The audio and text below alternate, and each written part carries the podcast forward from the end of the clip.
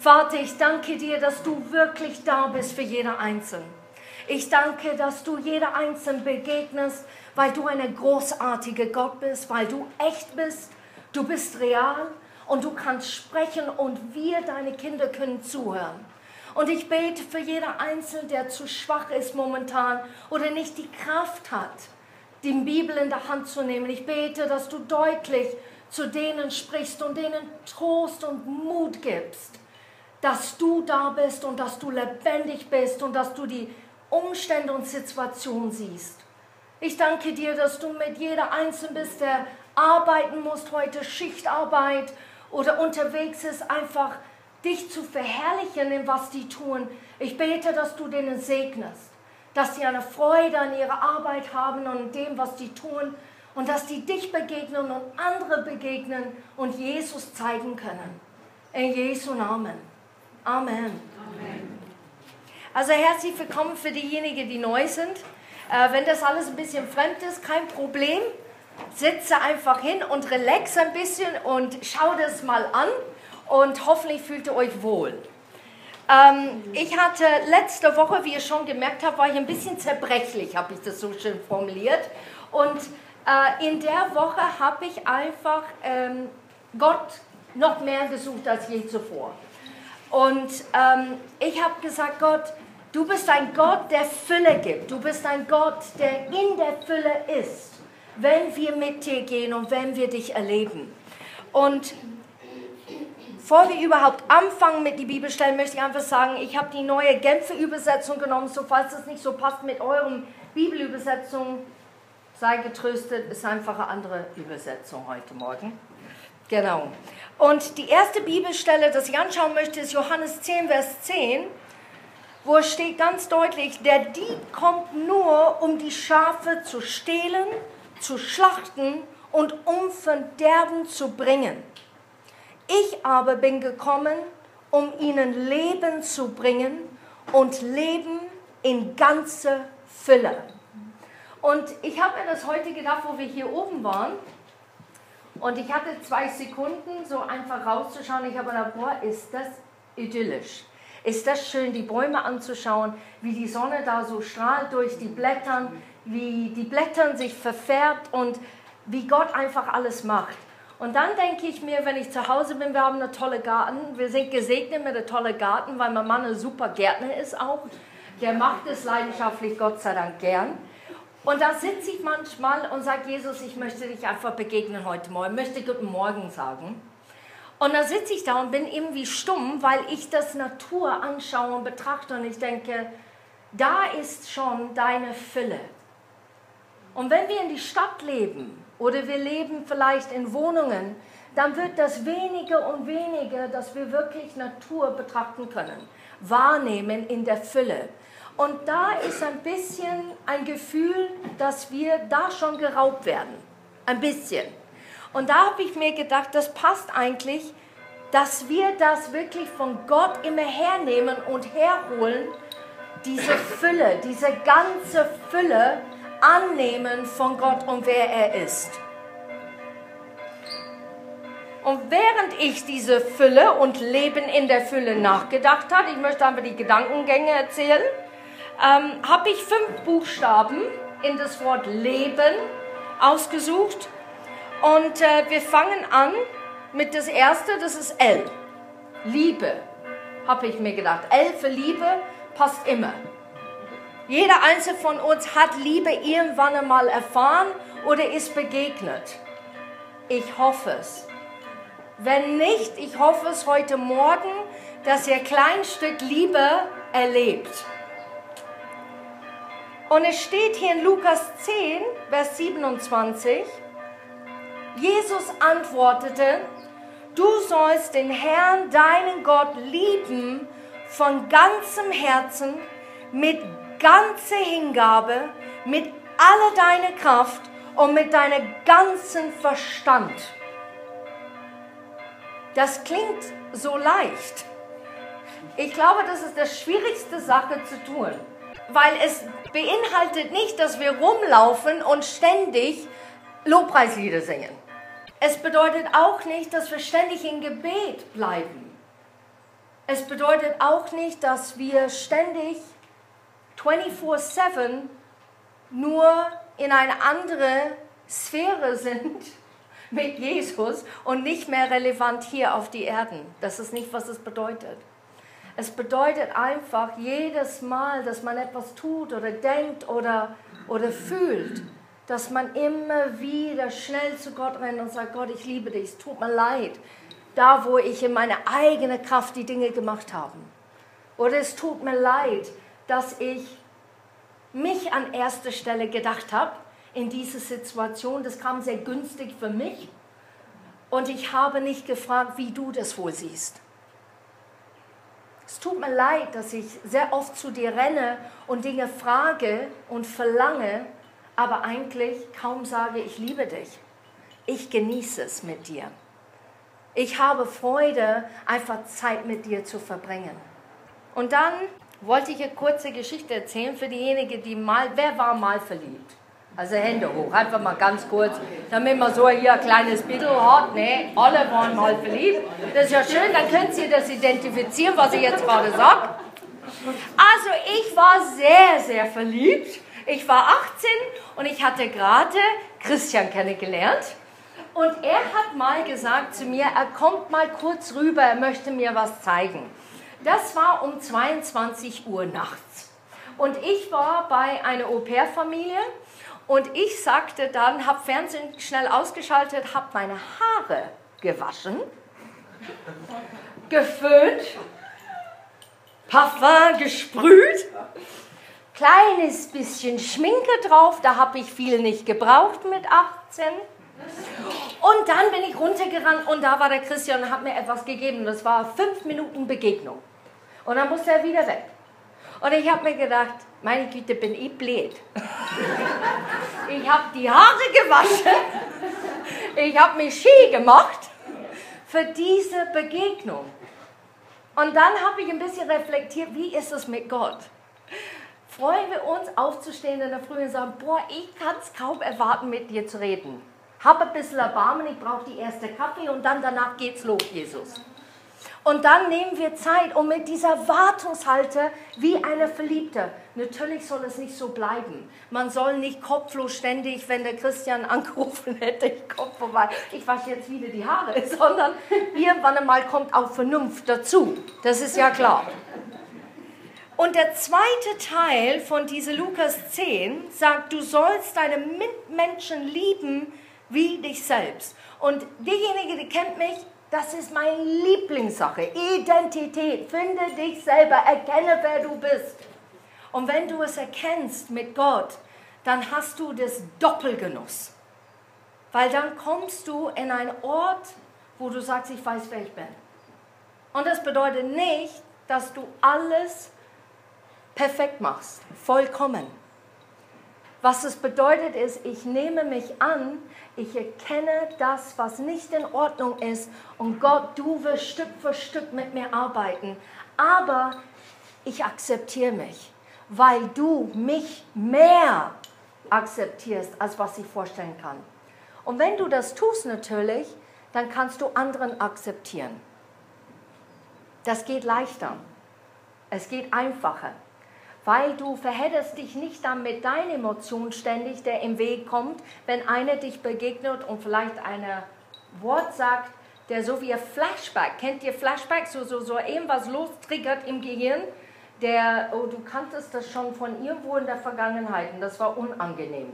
Und dann kommt einer und sagt vielleicht dasselbe Wort und komplett andere Zusammenfassung und du nimmst es negativ, weil es etwas in dir negativ erweckt. Und deshalb möchte Gott so sehr, dass wir an uns arbeiten, damit wir wirklich Leute annehmen können. E. Einheit. So ein schönes Wort. Kolosse 3, Vers 13 bis 14.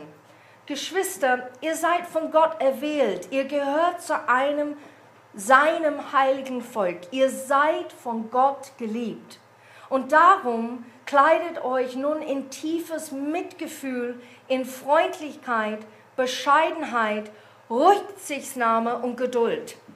Geht nachsichtig miteinander um und vergibt einander, wenn einer den anderen etwas vorzuwerfen hat.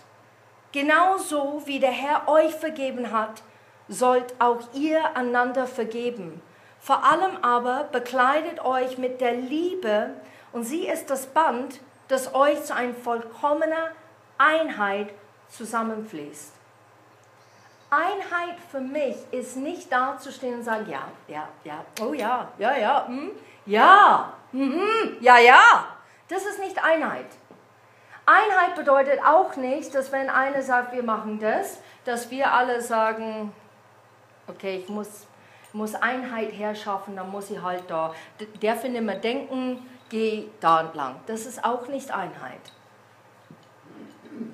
Einheit bedeutet, ich versuche dich zu verstehen, wo du bist. Ich versuche eine Brücke, damit wir ein Ziel haben. Und das Ziel ist, Jesus in unserem Leben. Und was will Jesus? Nicht, was will ich oder was willst du, sondern was will Jesus? Was will Jesus in diesem Moment? Was möchte Gott in die Zukunft machen?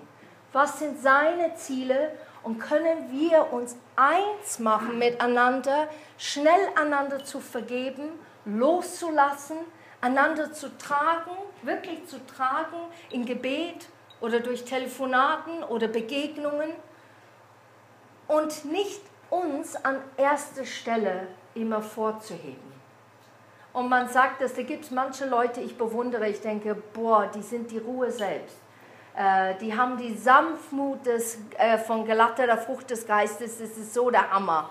Äh, ich, ich bin noch nicht dahin gekommen. Es dauert ein bisschen. Oder ich bewundere Leute, die immer wieder, wenn, wenn einer aufgewühlt ist, ihr kennt das sicherlich, wenn ihr aufgewühlt sind, Streit, jemand jemals erlebt oder Diskussion, der relativ heftig war, und man sieht es immer von seiner Perspektive aus. Man sagt immer, ja, aber ich habe recht. Und das habe ich versucht zu klären. Und, und ja, aber da, da habe ich recht. Also da, da, da gibt es nichts anderes. Ich bin richtig. Und dass man da natürlich eine Blockade aufbaut, nicht der Hand auszustrecken und jemand zu begegnen und sagen, ich komme, ich möchte verstehen, warum das dich aufgewühlt hat oder warum wir so einander verheddert haben in diese Diskussion. Warum kam es dazu? Was war da für eine Auswirkung? Und das ist genau, was Kolosse darüber schreibt. Es bedeutet nicht auf Fußmatte zu sein, es bedeutet Rücksicht zu nehmen auf Sachen, dass man nicht immer einverstanden ist, aber einfach ein bisschen Distanz zu machen und sagen, okay Jesus, ich nehme dich jetzt rein in diese Situation. Ich verstehe es nicht, ich bin sogar nicht einverstanden, ich sehe es anders, wie diese Person es gerade sieht, aber bitte komm rein, damit du deine Finger drauf tun kannst, was du machen möchtest. Wir beten das sehr oft zu Hause. Gott, zeige dich, wir singen das auch, zeige dich, wer du wirklich bist. Komm in unsere Mitte und wir wollen dich wirklich wahrnehmen. Wir wollen dich erleben. Wir wollen, dass dein Wort, was wir immer predigen oder lesen zu Hause, dass das eine Wirkung hat, dass dein Wort eine Wirkung hat. Aber was uns blockiert, ist uns selbst. Wir beten was und handeln anders. Und das genau der Punkt ist mit Einheit, ist, dass wir sagen, okay, da habe ich es vermasselt, da gehe ich zwei Schritte zurück. Jesus, wo bist du? Ich komme zu dir und ich bete darum, dass du das bewirkst, was du bewirken möchtest. Und dass du mir hilfst, nicht alles als Tragödie zu sehen. Ich kenne manche Leute, dass wenn die erkennen einen Fehler in sich, die plötzlich die graben so ein Loch, buddeln sich da rein und sagen, ich bin der schlechteste Mensch, was es jemals gab. Und das ist es nicht. Es ist kein Weltuntergang, wenn wir Fehler erkennen. Der Weltuntergang ist es, wenn wir uns einbuddeln und da drin bleiben. Das ist der Weltuntergang. Sondern wir sollen aufstehen und sagen, okay, das war nicht gut, aber hey, das Vorteil ist, ich habe es erkannt. Zweiter Vorteil, ich bin zu Jesus gerannt und habe gefragt, dass er mir hilft. Dritter Vorteil, wo kann ich es korrigieren? Muss ich zu jemandem gehen und mich entschuldigen? Muss ich mich selber verzeihen? Das ist der härteste, ich glaube, äh, Schritt, das man machen muss, sich selber zu verzeihen und vergeben. Und dann geht man weiter und sagt, hey, ich habe es begriffen, teils. Und dann vielleicht vermasselt man es nochmal. Ist okay. Dann macht man das wieder, bis man zu einem Punkt kommt, dass man es vorher erkennt, bevor man es tut. Und die sind die Muster in unser Leben, die wir einfach mit Gott, Gott sei Dank, ausbügeln dürfen. B bedeutet beten und bitten. Steht hier Markus 11, Vers 22. Jesus erwiderte, habt Glauben an Gott. Und ich sage euch, wenn jemand zu diesem Berg hier sagt, heb dich empor und stürz dich ins Meer, und wenn er dabei in seinem Herzen nicht zweifelt, sondern glaubt, dass das, was er sagt, geschieht, wird es eintreffen. Darum sage ich euch, wenn ihr betet und um etwas bittet, dann glaube, dass ihr es empfangen habt und die Bitte wird euch erfüllt werden, was immer es auch sei. Und wenn ihr beten wollt und etwas gegen jemand habt, dann vergibt ihm, damit eure Vater im Himmel euch eure Verfehlung auch vergibt. Es gibt immer Faden in das ganze Buchstaben, was ihr ausgesucht. L war für Liebe. Liebe kommt wieder durch, wenn wir Einheit haben. Dann kommt das Bitten und Beten. Und da, wenn wir glauben und andere vergeben, wieder geht es zu den Einheit zurück, einander zu versöhnen, zu vergeben, loszulassen. Dann wird es geschehen. Dann wird das in Erfüllung kommen, was Gott in unserem Leben bewirken möchte. Angst ist der Feind von Glaube. Zweifel ist der Feind von Glaube. Misstrauen ist der Feind von Glaube. Das existiert nicht bei Gott, diese Gefühle. Er kennt die aber, weil Jesus auf die Welt gekommen ist.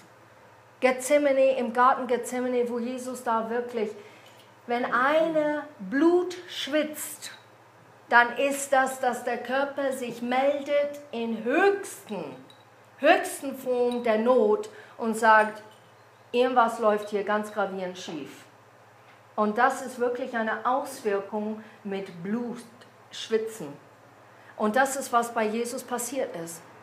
Weil er wusste, jetzt kommt es drauf an, bin ich wirklich Gott genug, dass ich da durchgehe, oder bin ich das Mensch, dass ich versage? Packe ich das, dass ich getrennt bin von Gott, die ich so gut kenne? Und das kennen wir nicht, weil wir leben momentan in einer Zeit der Gnade. Wir leben in einer Zeit, wo wir Gott erleben dürfen und können. Wir haben sogar die Ehre und einer hat das gebetet heute Morgen, fand ich so super. Es ist eine Ehre, wir dürfen uns freie Hand treffen, Gottesdienst feiern und von Jesus hören und zu ihm singen, ohne dass wir bewacht werden.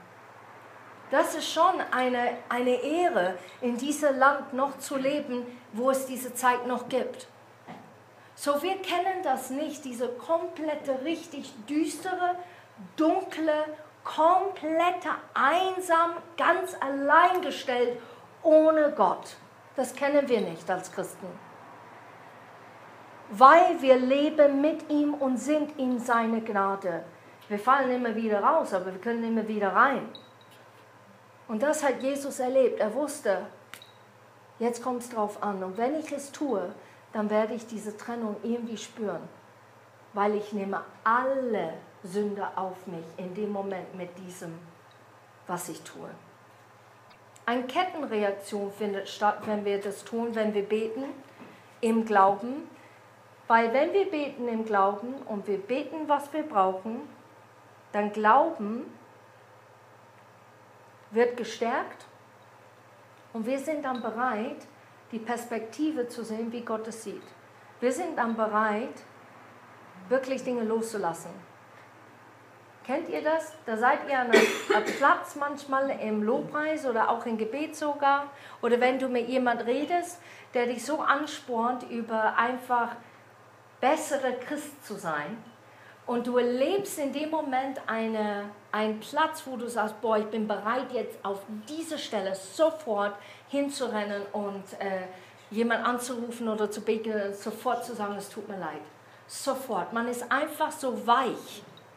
Und das ist eigentlich, was es ist, wenn wir Gott begegnen. Deshalb will und sehnt sich Gott, dass wir ihm begegnen, weil wir bleiben weich. Unser Herz bleibt formbar. Es bleibt offen, die Dinge zu sehen, wie Gott es sieht und nicht, wie wir die Dinge sehen. Wir sind dann bereit, Sachen auszutauschen mit Gott und abzugeben und wirklich weich zu bleiben. Wenn wir es nicht tun, dann kennen wir das auch, da kommt dann Wut oder Hass oder Gräuel. Und wenn die passieren in unserem Charakter und wir lassen Dinge nicht los, dann verwandelt das ins Bitterkeit. Und das ist wie eine Kruste auf eine eitrige Wunde. Der, der Kruste siehst du und es tut so weh. Und wenn du die Kruste abnehmen würdest, würde der ganze Eiter richtig rausrennen.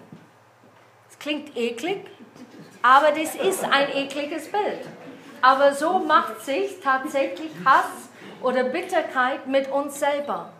Wir decken Dinge zu, wir erledigen die Dinge nicht, wir lassen das dann schön schlummern, weil wir auch manchmal das Recht dazu haben, so zu fühlen. Wir haben auch das Recht, so das zu erleben, weil Ungerechtigkeit uns schon geschehen ist. Es ist nicht, dass wir in Situationen immer wieder reinlanden, wo wir äh, immer ständig schuld waren. Aber was passiert, wenn wir nicht mit Jesus da durchgehen? Fangen wir an, eine kleine Same, so wie das Wort eine Same ist, so können auch Gefühle und andere Worte von Leuten eine Same sein, der bleibt in unsere Herzen und auch in unsere Seele heddern. Und was dann passiert ist, dieses Gefühl wird so real, viel mehr reale, als eigentlich, was Gott sagt weil wir nur das dann plötzlich erleben. Wir spüren es, wir denken darüber nach, dann kommt wieder das Gefühl in uns hoch. Und das ist diese Bitterkeit, das ist wie ein verstopfter Rohr. Kennt ihr wahrscheinlich von zu Hause? Eine, die lange Haare hat. Wir haben drei von uns, die lange Haare haben. Unsere Röhre werden öfters verstopft und müssen wir Christian holen, der muss dann das ne, schön sauber machen. Und der macht es ganz toll. Ich meine, ich kann es auch machen, so ist es nicht. Ähm, und ich denke mir immer, meine Güte, was lagert sich da alles da drin? Das ist unglaublich. Bin doch ein sauberer Mensch. Und so ist das tatsächlich mit der Bitterkeit. Das ist wie eine verstopfte Rohr, der nicht weitergeht. Es wird gefüllt und gefüllt und gefüllt. Wir können in den Gottesdienst kommen, wir können ein bisschen Gott erleben, ein bisschen Gott erleben, aber das bleibt alles da hängen, das, was wir eigentlich spüren und denken. Und es schiebt sich nicht vorwärts, außer dass wir eine Kenntnis darüber haben. Plötzlich begreifen wir was, etwas im Gottesdienst. Und dann sagen wir, boah, ich habe das nicht gehört. Ja, das stimmt. Also das ist wirklich so. Oder beim Kaffee und Kuchen. Plötzlich äh, haben wir einen Austausch oder Plausch und wie war dein Woche? Oh, schrecklich, aber weißt du was, ich bin auf diese Erkenntnis gekommen und dann hörst du das und dann denkst du, boah, das ist, das ist schon ähnlich wie was ich erlebt habe. Das ist ja cool, das nehme ich mit. Das kann ich ändern. Und dann bröckelt sich das in der Rohr, wird sich lose und fließt dann irgendwann mal raus. Der nächste Buchstabe ist noch eine E. Eifer. Römer 12, Vers 11. Lasst in eurem Eifer nicht nach, sondern lasst das Feuer des Heiligen Geistes in euch immer stärker werden. Und jetzt hören wir das öfters, aber ich frage, wer ist müde heute Morgen? Nicht müde, ich habe schlecht geschlafen, sondern müde geistlich gesehen müde auch in seiner Seele, wo man sagt, boah, weißt du was, ihr könnt mich echt alle gern haben, ganz ehrlich. Lasst mich meine Ruhe. Weil man irgendwann einmal satt hat. Man ist müde, Man ist müde aufzustehen und sagen, ja Gott, ich lege es wieder vor dir hin. Ich habe es wieder angenommen, stimmt's? Ich weiß. Aber ich lege es wieder hin. Oder man hat plötzlich ein Gespräch mit jemand und man will denen helfen. Und du sagst es vielleicht das 20.000. Mal. Und du denkst, es kann nicht wahr sein. Wie soll ich das nochmal anders formulieren, dass diese Person begreift, um was es geht? Man ist müde. Man wird auch müde im Leib Christi. Man wird schnell müde, weil wir kennen die Formen. Wir kennen auch das Liturgie. Wir wissen auch, wie es geht. Wir können das auch sogar super faken, sage ich immer. Nachmachen. Nachmachen. Dankeschön. Für diejenigen, der keine meine Jinglish versteht. Nachmachen. Da kannst du jahrelang in den Gottesdienst reingehen, immer lächeln drauf, immer super, immer auch sogar eine super Wort haben, toll. Für Leute beten, gar kein Problem. Kommt man nach Hause, Maske fällt runter und man ist müde. Man ist einsam, man ist traurig. Man hat die Eifer verloren. Und ich finde es so toll in Offenbarung, wo Jesus wirklich die Gemeinde ermahnt, eine und sagt, du machst alles perfekt, es ist alles super. Ich meine, wenn ich da gehen würde, dann würde ich sagen, oh, ist das schön. Aber was du vergessen hast, und das ist das Wichtige, du hast die erste Liebe vergessen. Und jetzt kommen wir wieder zurück zur Liebe, Verliebtheit. Nicht Verliebtheit ohne Gehirn, sondern Verliebtsein mit Verstand. Und vielleicht müssen wir uns selber einfach das ruhig fragen. Geh nach Hause heute Morgen und frag das, bin ich richtig lauwarm geworden? Bin ich zufrieden, wie es immer ist? Und das passt mir und das ist gut so und ich brauche nicht vieles ändern, weil ich habe mein Nietzsche gefunden, wo ich nicht mehr geformt wird. Ich werde nicht mehr gepiekst. Es ist total angenehm.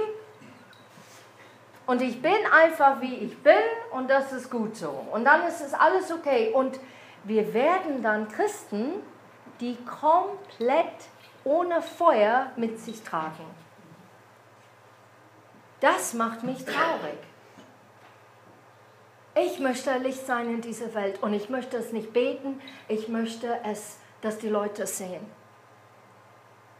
Ich hatte so eine Begegnung bei Penny vor acht Jahren. Ich habe gedacht, Herr, ich brauche so eine Begegnung wieder.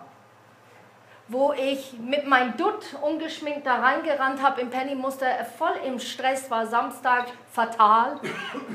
Und ich gehe da einkaufen und es war nicht der Zeit, äh, oder vielleicht war es noch länger als acht Jahren. Es war in der Zeit, wo es nicht diese äh, 20 Uhr auf und äh, bis der ganze Samstag auf, sondern kurze Zeit, schnell rein, musste was holen. Und eine Frau begegnet mich und sagt, Entschuldigung, ich habe eine Frage. Und ich habe gedacht, das ist genau das, was ich nicht brauche.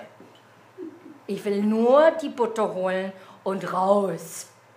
Aber ich habe gelächelt und habe gesagt, ja bitte, und ich kannte die Frau nicht und sie hat gesagt, ja, ich, ich, ähm, ich weiß, es klingt jetzt ganz abartig.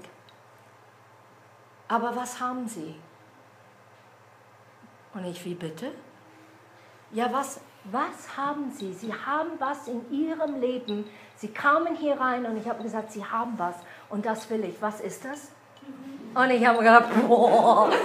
Und ich habe nur gedacht, Jesus, tut mir leid, schnell verzeihen, es tut mir echt leid, vergib mir für meine Attitüde, mein Verhalten, was will die? Und dann habe ich die Butter komplett vergessen.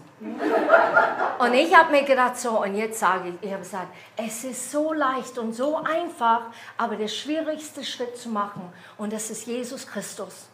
Es ist Jesus. Und ich habe gesagt, und der ist der Fülle deines Lebens, wenn du es möchtest. Er gibt dir die Geborgenheit, das du brauchst. Da habe ich da eine kleine Predigt losgerattet, weil ich so begeistert war, dass ich gedacht habe, Herr, auch durch das, was man nicht so fein von außen sieht, eine Frau sieht was, der deine Geist nur bewirken kann. Und ich möchte nicht, dass wir jetzt heimgehen und alle beten, Herr, lass mich ein Licht sein im Penny, sondern dass wir ein Licht sein in unserer Arbeitsplatz, dass wir sichtbar sind, Tag ein, Tag aus, immer mit dieselben Leute, dass die erleben einen Unterschied. Dass die es erleben, dass wenn wir wütend werden oder sauer werden, dass es schnell erledigt wird. Dass wir schnell sagen, es tut mir leid dass die erleben, dass wir Freude haben können, obwohl die Umstände manchmal so drastisch schrecklich sind, dass wir manchmal die Haare ausziehen wollen, aber tun es nicht, weil wir leben der Ruhe von Jesus Christus selber, seine Frieden. Und wenn du diese Eifer willst, dann bete das wirklich für dein Leben. Ich will das zurückhaben. Ich will verliebt werden wieder in dir. Ich will, dass Menschen das erleben.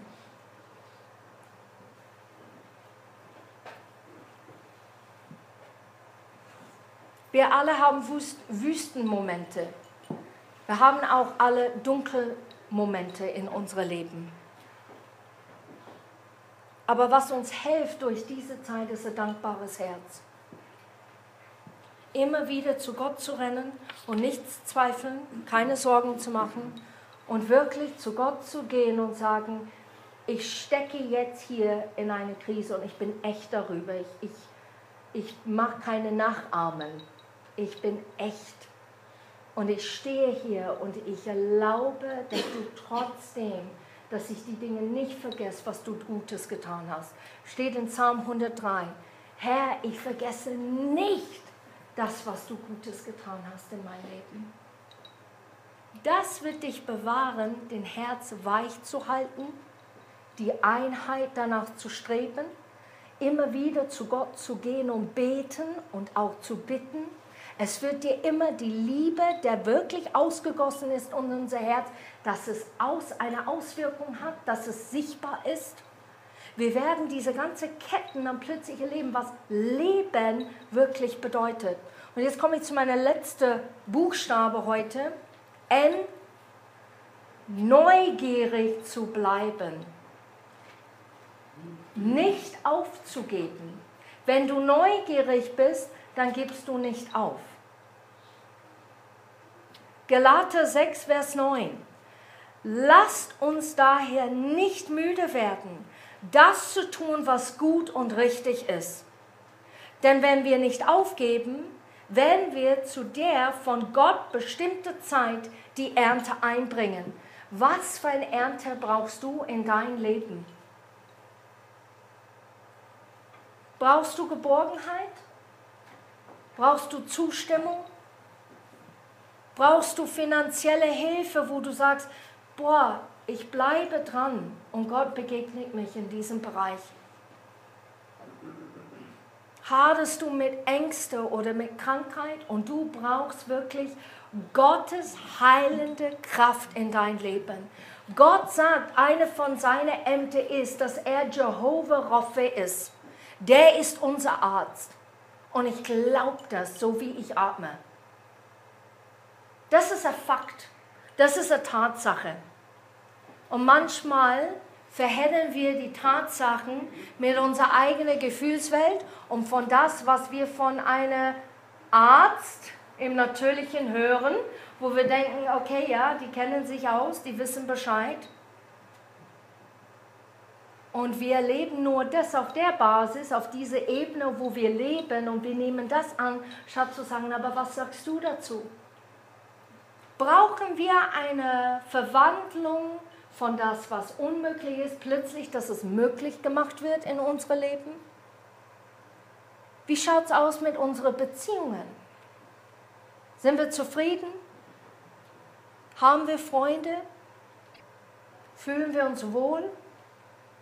Brauchen wir Liebe für uns selber? Brauchen wir das? Vielleicht brauchen wir das. Das ist die Ernte, wovon ich rede. Und dann die andere Ernte ist dann aus uns selber heraus weiter zu beten für der Leib Christi, für die Welt, für die Regierung. Für Menschen, wo wir wissen, die brauchen wirklich wie Mose den Krieg nicht besiegen konnte, Kennt ihr die Geschichte? Mose steht da und hat die Hände hoch und irgendwann einmal konnte er nicht mehr die Hände hochhalten. Es ging nicht mehr.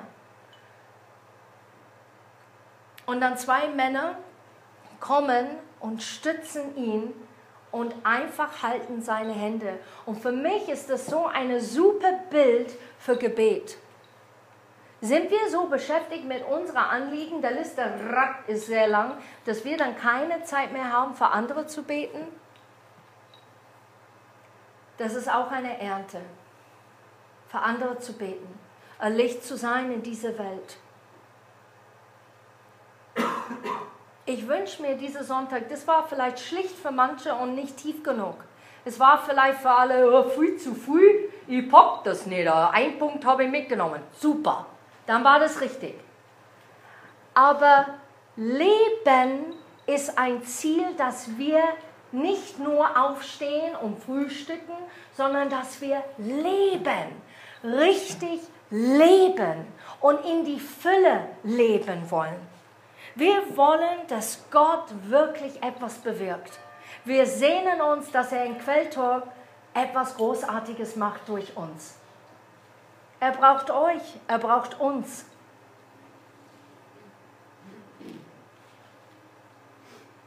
Ich habe eine Hausaufgabe für euch.